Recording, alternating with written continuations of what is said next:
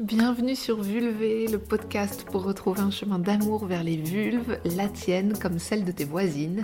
Un espace pour parler sincèrement et librement de nos sentiments, de nos ressentis et de nos expériences en ce qui concerne le sexe féminin. Je suis Alexandra et je partage ici mon voyage de réconciliation avec mon intimité à travers des rencontres, des interviews et des réflexions personnelles. J'espère ainsi contribuer à un monde qui respectera et chérira toutes les vulves, quel que soit leur genre. La première fois que je me souviens avoir entendu parler de col de l'utérus, c'était quand j'étais enceinte de ma première fille et que je me suis formée au yoga prénatal aux États-Unis. J'avais 32 ans. On peut considérer que c'est un âge assez avancé pour une première fois, mais que voulez-vous, je n'avais jamais eu de passion particulière pour l'anatomie ou pour la grossesse auparavant. Donc j'étais complètement passée à côté du col de l'utérus. Dans cette formation, j'ai appris que les femmes ont un utérus, bon ça j'étais quand même au courant, qui est un organe musculaire creux qui mesure environ 7 cm de longueur et 5 cm de largeur. Quand on est enceinte, cet organe devient extensible car c'est à l'intérieur de celui-ci que grandit le bébé. L'utérus ressemble à une sorte de poire, en tout cas c'est ce qu'on dit. Et cette poire est positionnée tête en bas au fond du vagin. C'est le terminus du vagin, si tu veux. C'est grâce à lui que tes tampons ne peuvent pas se perdre à tout jamais dans le corps. Mais si tu n'arrives pas à visualiser, je t'ai mis des images sur mon compte Instagram et tu as le lien en description de l'épisode. L'utérus a une porte qu'on appelle col de l'utérus, qui est donc situé au fond du vagin. Dans son état normal, le col de l'utérus est ouvert un tout petit peu. Visuellement, on le compare souvent à un donut, parce qu'il est de forme circulaire et qu'en son centre, il a un petit trou. Ce trou, il permet de faire s'écouler le sang des règles et la glaire cervicale, ce qu'on appelle aussi les pertes blanches, ou de laisser entrer les spermatozoïdes. C'est aussi par ce trou que les sages-femmes ou les gynécos passent quand ils posent un stérilet. Pendant la grossesse, le trou du col de l'utérus est comme scellé par ce qu'on appelle un bouchon muqueux, et quand on accouche, le bouchon muqueux part et le trou du col de l'utérus s'agrandit, s'agrandit, s'agrandit sous l'effet des contractions de l'utérus pour que le bébé puisse passer. Si vous avez déjà entendu les expressions au bout de 3 heures de contraction, j'étais dilatée à 4, ça veut dire le trou de mon col de l'utérus était ouvert à 4 cm. L'utérus, le col de l'utérus est quand même super bien fichu, je trouve, c'est impressionnant. Donc grâce à cette formation, j'avais bien toute la théorie en tête. J'avais vu des images sur Insta qui représentaient de manière allégorique le col de l'utérus qui s'ouvre peu à peu pendant l'accouchement. Ces images, elles nous montrent des fruits. Ouvert à 1 cm, le col de l'utérus fait la taille, le trou du col de l'utérus fait la taille d'un raisin. Puis il continue de s'ouvrir jusqu'à atteindre la taille d'un melon pour que la tête du bébé puisse passer. Pendant mes cours de yoga prénatal, et sur ma chaîne YouTube de yoga prénatal, j'expliquais le fonctionnement de ce col de l'utérus avec mes images de stand du marché, la forme de poire, le donut, les fruits, selon le degré d'ouverture du col. Et puis j'ai accouché deux fois avec mon col de l'utérus qui a fait le job à merveille sans que j'ai particulièrement m'en soucier. Raisin, pomme, melon, bébé de 4 kilos dans mes bras, tout s'était bien passé. Merci col de l'utérus, on n'en parle plus. Donc je connaissais théoriquement le col de l'utérus, mais je n'avais pas la moindre idée de ce à quoi il ressemblait en vrai. Et je ne me questionnais pas tellement sur ça. Pour moi, c'était un peu comme le système digestif, si tu veux. Tu sais à peu près comment ça fonctionne, mais ça te viendrait jamais à l'idée d'aller regarder tes viscères parce qu'en fait, elles sont à l'intérieur de toi. Donc ma vie continue. Mon col de l'utérus et moi, on fait notre vie chacun de notre côté. Le temps passe et un jour, je participe à un stage sur le féminin sacré qui était extraordinaire. Mais à un moment, pendant le stage, l'une des pratiques proposées, c'est d'aller regarder son col de l'utérus. Alors, je tiens à préciser que ça a été amené avec beaucoup de délicatesse, après plusieurs jours de pratique ensemble et dans un cadre extrêmement sécurisant, respectueux, bienveillant. Donc ça, c'était, c'était bien. Mais quand même, je me retrouve d'un seul coup avec dans les mains un spéculum, un miroir, une lampe de poche en mode allez, go Alexandra, c'est le moment d'aller à la rencontre de ton col de l'utérus. Sur le coup, ça m'a quand même un peu fait l'effet d'un date surprise organisé par des amis à mon insu. Je me sentais pas exactement prête pour la rencontre. Mais puisque j'étais là, je me suis dit, bon allez, courage, quoi, ça va peut-être être euh, sympa. Je pars donc en exploration et je finis par voir mon col de l'utérus apparaître dans le miroir. Je précise que à ce moment-là, tout le groupe de femmes avec lequel je suis en stage fait la même chose que moi en même temps. Donc autour de moi, j'entends plein de femmes complètement extatiques de rencontrer leur col. J'entendais Oh Ah Waouh C'est merveilleux C'est magnifique L'ambiance, c'était euh, le jardin des nymphes sur une île des Cyclades, tu vois. Sauf que moi, quand j'ai vu mon col, comme ça, me regarder depuis le fond de mon vagin, j'ai trop flippé. En fait, à dire vrai, ma première réaction, ça a d'abord été la surprise. Parce que moi, j'avais en tête mes images de fruits, de donuts, de poires. Alors, je ne sais pas si je m'attendais à voir quelque chose avec un glaçage rose et des vermis-sucre euh, au fond de ma chatte, mais ce que j'ai vu, c'était pas du tout un donut, une poire ou un raisin. Le col du l'utérus, ça ressemble en tout point à un gland de sexe d'homme. C'est même hallucinant à ce point. C'est la sœur jumelle du gland placée au fond de ton vagin. Donc passer cette surprise du Wow, le délire, ça ressemble trop à un gland Je me suis mise à avoir peur. J'ai pensé que mon col de l'utérus n'était pas normal, que j'avais un problème. Je ai appelé en panique la personne qui animait le stage pour qu'elle vérifie que mon col ressemblait bien à un col en bonne santé.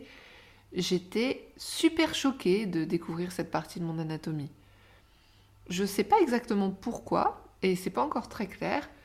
C'est évidemment relié à mon histoire personnelle, mais aussi je crois que de n'avoir jamais vu aucune image ou aucune explication sur comment était concrètement un col de l'utérus, j'ai eu un stress du type Oh mon dieu, j'ai ça dans le corps quoi Un effet de surprise un peu trop surprenant en fait. Donc bref, imagine-moi, dans ce stage de féminin sacré, avec mon spéculum et ma lampe de poche, un air de supplication dans les yeux, pendant que l'animatrice du stage regarde droit au fond de mon vagin et me rassure en me disant que mon col est parfaitement normal.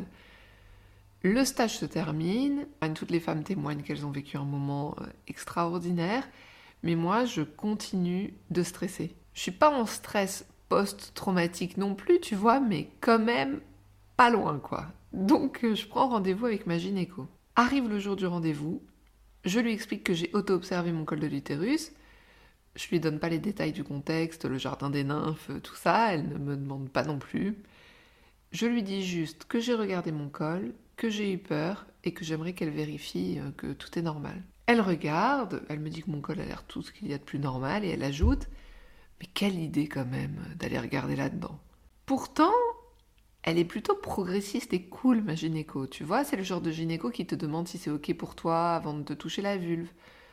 Donc sa remarque m'a quand même un peu scotché. Quelle idée d'aller regarder là-dedans Bah, justement, en fait, quelle idée de ne pas aller regarder là-dedans et de me retrouver traumatisée par l'effet de surprise à 37 ans. C'est mon corps. J'ai déjà regardé ma glotte au fond de ma gorge, le dessous de mes pieds, mon anus dans un miroir. Pourquoi je ne devrais pas regarder mon col de l'utérus et réserver ça aux experts? Comment ça se fait que sur cette planète, il y a plein de personnes qui connaissent mieux mon corps que moi-même j'ai pensé au nombre de gynécos et de sages-femmes qui avaient déjà touché et vu mon col de l'utérus alors que moi, à 37 ans, je le découvrais pour la première fois. À sa remarque, je me suis demandé pourquoi certaines parties de mon corps seraient réservées à la vue des médecins. Je me suis sentie un peu dépossédée de mon propre corps et ça m'a énervée en fait. Je me suis demandé pourquoi jusqu'à maintenant j'avais trouvé ça normal de remettre mon corps dans les mains d'autres personnes sans jamais me poser de questions. Et c'est là que j'ai découvert que cette question, plein de femmes se l'étaient déjà posée avant moi, et notamment dans les années 70 avec le mouvement Self-Help. Dans cette période, des féministes américaines ont commencé à créer des ateliers d'auto-gynécologie et d'auto-observation pour reconquérir leur corps et les savoirs médicaux. Cette démarche, elle a été créée par et pour les femmes, lorsqu'elles ont fait le constat qu'elles n'avaient pas accès aux mêmes connaissances que les hommes et qu'elles ont eu le désir d'accéder à cette connaissance pour elles-mêmes. Dans ces ateliers d'auto-observation et d'auto-gynécologie, les femmes se réunissaient pour observer leur vulve et leur col de l'utérus. C'était une façon pour chacune de se réapproprier son corps, de faire connaissance avec lui et de comprendre comment il fonctionne. C'était reprendre le pouvoir sur des connaissances réservées aux médecins. Ça permettait aussi de contribuer à un sentiment de sécurité, de puissance et de confiance en soi. Ces ateliers existent toujours aujourd'hui, ils sont proposés dans plusieurs endroits en France, et je vais bientôt en proposer à Nancy avec une merveilleuse amie, vous êtes les bienvenus si vous le souhaitez. Il y a toutes les informations sur mon site. Le but de l'autogynécologie, ça n'a jamais été de se substituer au rendez-vous gynéco. Sa vocation, c'est pas de ne plus jamais aller voir le médecin. Au contraire, ces ateliers, ils aident à connaître son corps et à déceler un symptôme anormal pour aller consulter au bon moment. C'est comme regarder tes grains de beauté en fait. Tu peux voir s'il y en a qui changent et alors prendre rendez-vous avec ton dermato. Connaître ta vulve et ton col de l'utérus, ça permet d'identifier en amont si quelque chose part en cacahuète et donc c'est complémentaire au boulot d'un gynéco ou d'une sage-femme. C'est une façon de se responsabiliser sur sa santé. Donc tu peux pratiquer l'auto-observation en groupe ou tu peux aussi le faire en séance individuelle avec une personne dont c'est le métier. Par exemple, moi je propose des séances d'auto-observation à Nancy, dans l'est de la France, là où je vis. Je te mets le lien aussi en description de l'épisode et ça te permet d'être accompagné pour découvrir ton anatomie et en parler simplement Sauf que c'est en tête à tête. C'est plus intime qu'un groupe et ça peut donc être plus confortable. Et ça permet aussi d'être aidé dans le maniement du spéculum et d'avoir du soutien, une présence rassurante si jamais ça, ouais, des inconforts se, se lèvent. Mais tu peux aussi tout à fait le faire seul et t'auto-observer toi-même en allant acheter un spéculum jetable en pharmacie. C'est en vente libre, sans ordonnance et c'est pas réservé aux médecins. Les spéculums qui sont vendus en pharmacie, ils sont en plastique et ils coûtent une dizaine d'euros. Il y a trois tailles qui existent, du plus petit au plus grand, pour les personnes qui n'ont jamais eu de pénétration, pour celles qui n'ont pas eu d'enfant et pour celles qui ont accouché par voie naturelle. En t'observant régulièrement, tu pourrais même observer un truc extraordinaire. Le col de l'utérus change d'apparence pendant tout le cycle menstruel. Sa couleur, sa forme, sa position et sa texture changent. T'imagines? Juste après les règles, le col de l'utérus est bas, il est facilement accessible, il est dur et fermé. De la fin des règles jusqu'à l'ovulation, le col va remonter, être dans une position plus haute et s'ouvrir afin de laisser passer les spermatozoïdes. En tout cas, c'est son, c'est son but au col. Pendant l'ovulation, le col est haut, ouvert et mou, comme dilaté et spongieux, et après l'ovulation et jusqu'aux règles, il va redescendre, se durcir, se raffermir et son ouverture va se refermer un peu. Moi, ça m'hallucine d'apprendre que mon col fait tout ça alors que je ne me doute de rien. Tu t'imagines si ta langue changeait de position et de couleur ou devenait plus dure pendant certaines parties du mois, tu le saurais, non? Au moment même où je vous parle, mon col de l'utérus et ton col de l'utérus font leur vie. Et je trouve ça extraordinaire. Donc tu viens d'entendre que je parlais de la texture du col en disant qu'il pouvait être dur, mou, ferme, spongieux. Et ça veut dire quelque chose, tu t'en doutes, que pour sentir cette texture, cela suppose de se toucher soi-même le col de l'utérus. Car oui, c'est possible de se toucher son propre col de l'utérus.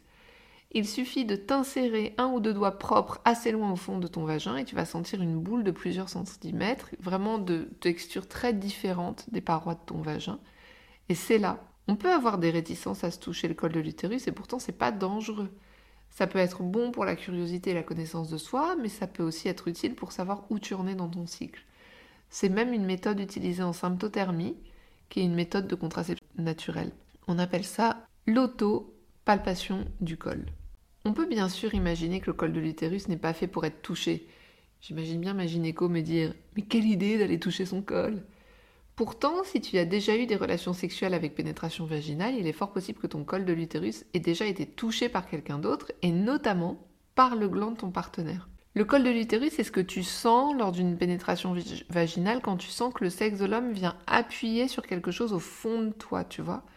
Et c'est une sensation qui n'est pas toujours agréable d'ailleurs, selon la position dans laquelle tu te trouves, le moment de ton cycle, et la compatibilité entre le positionnement de ton col et la taille du sexe de ton partenaire aussi. Mais parfois ça peut devenir super agréable. Et c'est ici que mon enquête sur le col de l'utérus connaît un twist fabuleux en abordant le sujet des orgasmes du col de l'utérus, qu'on appelle aussi orgasme cervical. La première fois que j'ai entendu parler de l'orgasme du col de l'utérus, j'étais ultra sceptique. Je me suis dit, bon, ça va les mythos là, et pourquoi pas l'orgasme du coude, quoi. Mais il se trouve que le miracle de la vie me l'a fait expérimenter. Merci la vie. Et d'ailleurs, euh, oui, pourquoi pas l'orgasme du coude, finalement, quand on y pense. Ce jour-là, on faisait l'amour avec mon homme de l'époque, qui a un sexe quand même très grand et très beau. Coucou à lui en passant. Et je sentais que son gland venait appuyer sur mon col de l'utérus. Et cette fois-là, c'était super agréable. Et là, par surprise, je suis partie dans un orgasme tellement puissant et très différent des sensations que j'avais pu connaître jusqu'à maintenant. Que s'est-il passé, les amis? Je vais vous le dire. D'un point de vue mécanique, l'orgasme du col de l'utérus vient d'une pénétration vaginale profonde qui presse contre le col. Or, le col de l'utérus, il est connecté au clitoris à travers le puissant nerf pudendal. Donc en fait, c'est un orgasme clitoridien, mais par une voie différente. D'un point de vue énergétique, comme on l'explique dans le Tantra par exemple, on peut considérer que le gland et le col de l'utérus sont deux portes énergétiques et que quand ils entrent en relation, c'est un passage d'énergie super puissant qui peut donc créer des sensations très fortes. Donc pour découvrir l'orgasme cervical, il faut trouver les positions qui permettent ce tête-à-tête gland-col de l'utérus, ou faire des prières, ou alors se lancer dans certaines pratiques tantriques. Je vous dis ça et en même temps, je trouve que ça n'a pas vraiment de sens de faire tout un foin de l'orgasme cervical, parce que j'ai parfois l'impression qu'il y aurait une sorte de podium de l'orgasme. Tout en bas, il y aurait l'orgasme dit normal, par stimulation externe du clitoris. Si tu t'appelles Freud, tu rajoutes juste après l'orgasme par pénétration vaginale. Ensuite, tu aurais l'orgasme avec éjaculation féminine, et puis tout en haut, tu aurais l'orgasme cervical l'orgasme du col de l'utérus donc. Certaines personnes peuvent te vendre l'orgasme du col de l'utérus comme le Graal à atteindre en te laissant entendre que si tu ne l'expérimentes pas, il y a un truc un peu loupé et incomplet dans ta sexualité ou ta féminité. Et moi, je vois ça comme une course à la performance qui me gave. De mon point de vue, si déjà tu arrives régulièrement à avoir de bons orgasmes, peu importe d'où et comment, c'est déjà génial et le feu quoi. Tout comme je pense que c'est pas une quête d'avoir un orgasme du col, je crois que ça doit pas devenir une quête de se toucher le col en toute décontraction. Évidemment, j'espère que cet épisode vous donne de la curiosité pour votre col, mais qu'il ne fait pas naître en vous une injonction à entrer en contact rapproché avec lui. C'est normal de trouver son col de l'utérus intimidant, de sentir des peurs, des réticences, et il n'y a aucunement à se forcer pour être détendu du col ou prendre des nouvelles de son col de l'utérus tous les jours. On peut aussi très bien vivre sans se toucher le col. Moi, par exemple, je ne me touche pas le col et je vais bien. Mais pour celles qui ont envie d'explorer, sachez que c'est possible, que vous avez le droit et que ça peut aussi être une belle exploration de connaissance de soi. Chacune de nous fait avec là où elle en est, dans le respect de ce dont elle a envie. Et si après cet épisode, je t'ai donné envie de voir un col de l'utérus, mais de préférence pas le tien, comment tu peux faire? Tu peux aller faire un tour sur le site My Beautiful Cervix, c'est le mot anglais pour le col de l'utérus, pour voir à quoi ressemble l'évolution d'un col au cours d'un cycle ou à différentes périodes de la vie. Le site est super, mais selon moi, il y a quand même un petit souci, c'est que dans la galerie photo, il y a un mélange de col de l'utérus en bonne santé et en mauvaise santé, et ça peut être un peu submergent en fait de se prendre toutes les photos euh, d'un coup. Mais si tu te sens plus en confiance que moi et que t'es pas du genre hypochondriaque, euh, tu peux, y aller quoi. Pour plus de sécurité émotionnelle quand même, dans la description de cet épisode, j'ai mis un lien direct vers une galerie photo d'un col de l'utérus en bonne santé, donc vous pouvez cliquer en toute sécurité. C'est pas non plus le genre de site à regarder au boulot, hein, car même si vos collègues ne reconnaîtront probablement pas un col de l'utérus, ils vous demanderont probablement euh, Natacha, pourquoi tu regardes des photos de glands au boulot? Ce ne sont pas des glands, Bernard, ce sont des donuts. Allez, je vous embrasse et je vous dis à bientôt et racontez-moi ce que tout ça vous inspire. Vous venez d'écouter Vulvé. Si vous avez aimé cet épisode, abonnez-vous, laissez un commentaire, parlez-en à vos amis. Ensemble, faisons grandir l'amour des vulves.